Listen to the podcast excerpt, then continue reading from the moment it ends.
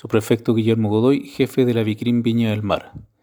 Detectives del equipo MT0 de esta brigada, en cumplimiento de una orden de investigar emanada de la Fiscalía Local de Viña del Mar y producto de la creciente venta de drogas en el sector céntrico de la comuna, utilizando para ello diversas redes sociales,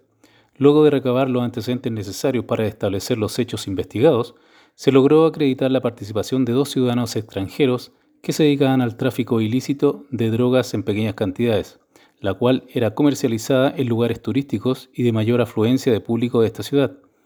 En esta diligencia se detuvo un ciudadano colombiano de iniciales JLA y uno argentino de iniciales CQO, a quienes se les incautó 7,72 gramos de ketamina, 11,41 gramos de cocaína, un teléfono celular y dinero en efectivo.